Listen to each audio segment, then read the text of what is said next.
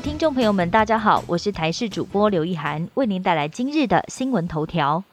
COVAX 第三批疫苗抵达台湾，一共有四十一点零万剂 A Z 疫苗，在今天下午三点五十二分由长荣航空运抵桃园国际机场，加上今天早上六点十五分抵达台湾的四十万剂波兰捐赠的 A Z 疫苗，光是在今天就有八十多万剂疫苗抵达台湾。指挥中心表示，这批疫苗在卸货通关入境之后，将会运送到指定冷储物流中心，并且由食药署进行后续的检验封监作业，再由指挥中心统筹规划运用，提供国人接种。而本批的效期到今年的十一月三十日。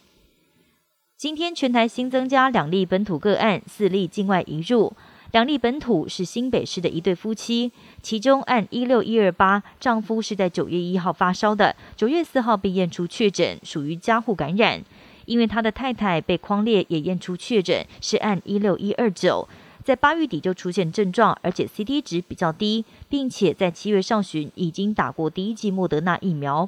但因为他是新北市一家幼儿园的老师，现在这家幼儿园已经紧急停课十四天，并且框列学童还有学校人员，一共是五十二人。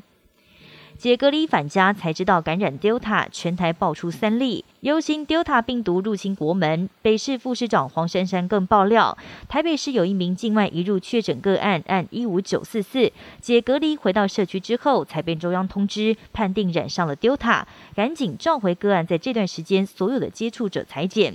而这些人目前都还在集中检疫中。由于中央基因定序速度比较慢，是否会对社区造成威胁？指挥中心表示，北部、中部都有类似个案出现，因为定序困难，解隔离之后才被验出曾经染上 Delta 病毒。但由于他们都符合解隔条件，所以对社区的影响不太大。而从三号开始，所有境外移入个案，不论是不是 Delta，都将比照 Delta 解隔条件办理。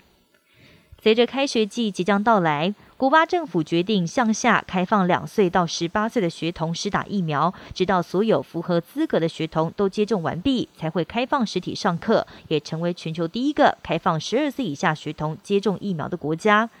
古巴目前有三支国产疫苗通过紧急使用授权，当局也誓言在十一月前要替所有超过九成的人口完成接种。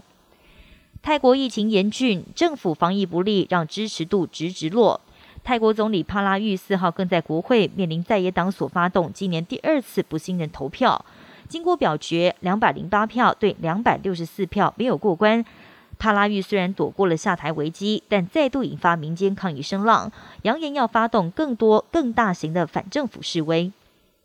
国际自然保育联盟正在法国马赛召开会议，并且发表最新版的受威胁物种红色名录，观察全球将近十四万种生物，发现其中有百分之二十八面临永远灭绝的风险。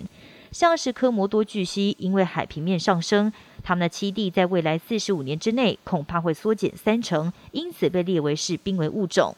还有超过四百四十种鲨鱼跟红鱼也正在面临灭绝危机。以上新闻由台视新闻编辑播报，感谢您的收听。更多新闻内容，请锁定台视各界新闻以及台视新闻 YouTube 频道。